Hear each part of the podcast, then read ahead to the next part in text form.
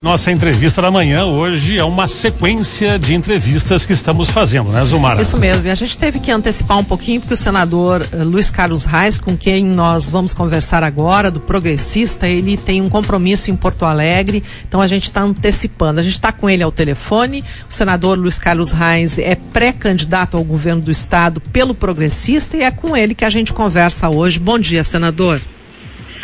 Bom dia, Zulmara. Bom dia, Gerson. Prazer falar com a Rádio PF, para Passo Fundo e para toda a região do Planalto.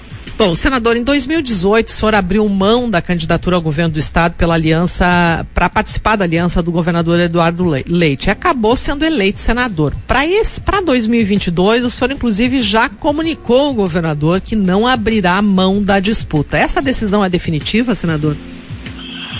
Zilmara, nós viemos conversando já há algum tempo dentro do partido os nossos deputados federais, estaduais, o nosso presidente Celso Bernardi, os nossos prefeitos, vereadores, enfim, a família progressista, no partido já está decidido, né? E fomos fazer por dever de ofício essa comunicação ao governador, que tem um projeto para o Estado. Ele fala que não vai concorrer, porque ele é candidato a presidente da República, mas ele está tá montando um projeto. Só vamos colocar que os progressistas têm um projeto e que nós também estamos já nos articulando para poder buscar composições né, para o para o partido e para, ah, vamos dizer assim, concorrer ao governo do Estado.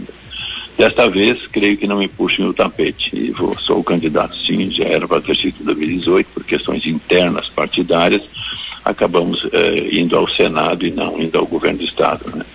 Mas agora não, agora definitivo, então o partido já está acertado com as instâncias partidárias e agora a questão é as composições e, e organização do nosso plano de governo. Agora, o senhor falou que o progressista já tem um projeto. Que projeto, em que base está construído esse projeto para o governo do Estado, senador? O projeto do partido, sim, que temos, teremos candidatura. O partido faz 40 anos que não, não, não, não, não emplaca um governador. Uh, e esse projeto, sim, agora nós estamos iniciando a construção de um plano de governo. Projeto, plano de governo, isso sim, Zumara.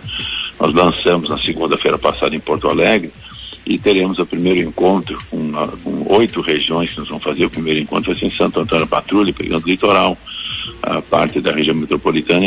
É o início da montagem de um plano de governo que nós vamos fazer ouvindo a sociedade gaúcha como um todo, não apenas os progressistas, né?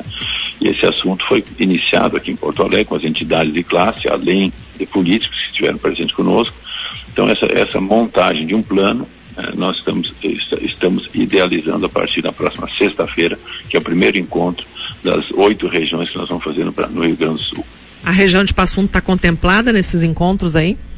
Sim, lógico. Nós vamos fazer no Rio Grande do Sul. Não, não tem região que não esteja presente. O início vai ser é, nessa agora na próxima sexta-feira em Santo Antônio Padre E as datas, meu pessoal da assessoria que está marcando, eu não, eu não sei as, as, as datas e as, as previsões. Eles já tem marcado isso aí. Eu, eu não acompanho a, a montagem que eles estão fazendo. A região sim estará contemplada. Bom, o senhor falou que o partido trata agora de alianças, não é? Com que partidos aí o senhor ou o progressista tem conversado, senador? Já falamos com o PMDB, já conversamos com o PRB, já conversamos com o PTB, já conversamos com o PSD, já conversamos com o PL. Nós estamos conversando com os partidos, né?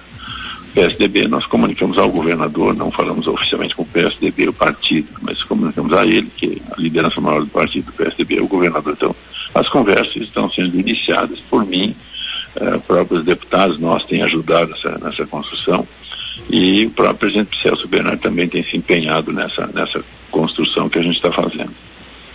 Senador, o Rio Grande do Sul e o governo do estado, o governador Eduardo Leite, fez uma série de reformas aí, vendeu estatais, uh, está com caixa melhor do que pegou lá uh, no começo do governo. E vai entregar possivelmente um estado melhor.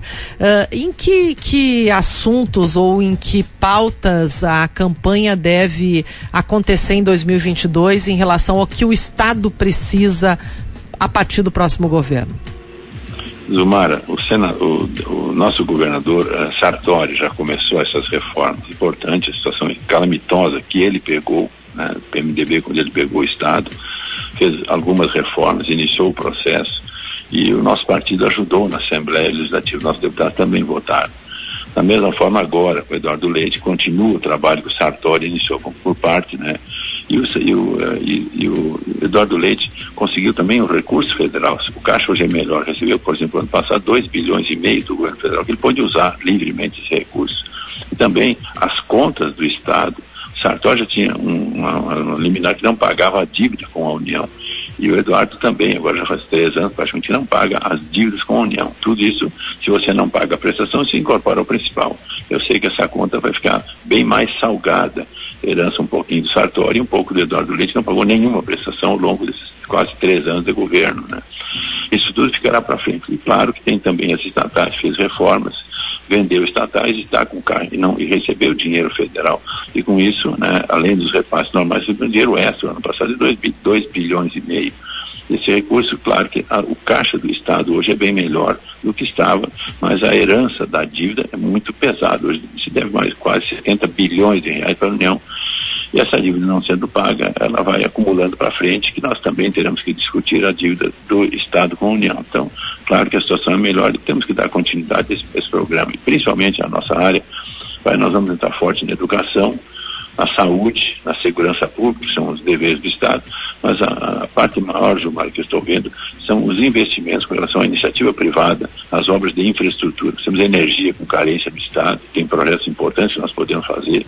Tem a, a infraestrutura no Estado também, são as nossas uh, hidrovias, ferrovias, as, as hidrovias não estão nada a ver com o Estado, mas eu já estou trabalhando com o senador esse assunto as ferrovias também, que é importante para nós fazermos a, a antecipação da renovação. Nós temos que voltar a que as hidrovias funcionem, uh, portos também, nós temos já projeto nessa área, as ferrovias também possam funcionar, né?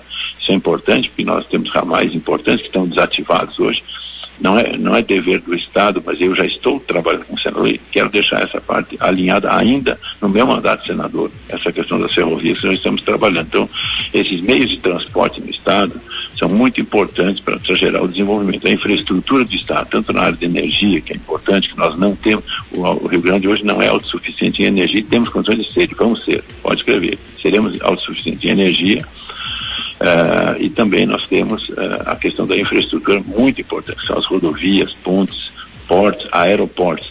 O aeroporto de Cadeia, do Espaço Fundo, por exemplo, tem um trabalho meu, um recurso foi repassado para o Estado. O Estado está fazendo a reforma do aeroporto, mas o recurso federal, que nós trabalhamos no, no governador, eh, no, no, no, nosso presidente Bolsonaro, da, com a Secretaria de Aviação Civil, que eu tenho me empenhado em seis aeroportos e, e, e, e, o caso de Passo Fundo é um dos aeroportos que eu tenho trabalhado. Então, essas questões, Omar e Gerson, são fundamentais para o desenvolvimento do nosso Estado. Agora, senador, uma última pergunta aqui. A sua candidatura vai ser palanque do presidente Bolsonaro para reeleição em 2022? E se tiver um outro candidato aí, no caso, o ministro Onix Lorenzoni, como é que vai ser administrado essa divisão aí de palanques? Eh, eu quero ser candidato, o Onix também quer ser candidato. Nós já conversamos esse assunto, eu já conversei com o Bolsonaro esse assunto e o Onix também. Eh, nós temos que administrar essa posição, que os bolsonaristas possam nos apoiar. Então, em princípio, deve ter apenas uma candidatura. Esse assunto nós temos que né, conversar ainda. Uh, nós não queremos duas candidaturas, do, dois palanques para o Bolsonaro aqui no Rio Grande do Sul. Eu já trabalhei com o Bolsonaro em 2018, né, fui candidato ao Senado, rompi com o partido, que nós tínhamos a Ana Amélia com o Alckmin, e eu anunciei três semanas antes da, da, da, eleição que eu estava fora daquele projeto, e meu projeto era Bolsonaro e Mourão. Então, foi a chapa que eu apoiei, me elegi com esta chapa, andamos aí na região, Passo Fundo, inclusive foi um grande evento feito pelo general Mourão, eu acompanhei ele na região, Carazinho, enfim, todo o estado eu recorri com ele, e já estava nesse palanque em 2018 como candidato ao Senado. Eh, e estaremos juntos sim também em 2022. Bom, se o senhor me disse no começo do programa que não abre mão da candidatura, que o progressista também tem esse projeto, e agora o senhor me diz que terá um palanque para o presidente Bolsonaro, é possível então que a candidatura do Onix não se viabilize, senador?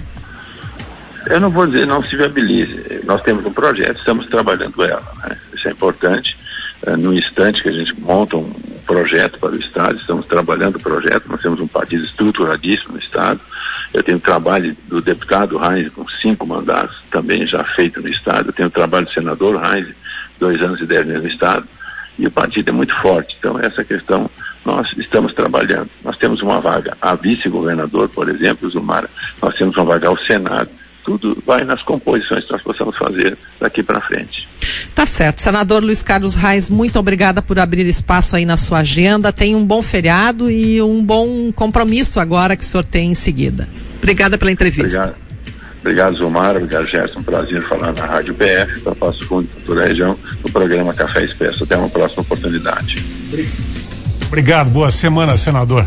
Olha, Zumar, é uma informação nova, importante no xadrez das eleições do ano que vem, né? É. De não haver dois candidatos apoiando. Dois palanques, né? Dois palanques para o presidente vai Bolsonaro. Haver um, né? talvez, uh, muito mais forte, não é? Talvez é. Uh, a composição aí com o Onix. Nesse momento, Nesse quem momento. aparece mais forte na candidatura é o senador Reis, né? É, mesmo porque o Onix Lorenzoni também não, ele não, não se diz ainda oficialmente pré-candidato. Há uma possibilidade, tem uma intenção, mas ele, o Reis foi o primeiro, né? É, acho que mais do que tabuleiro. vice surge muito forte o Senado, Senado. o Onix Lorenzoni. Né?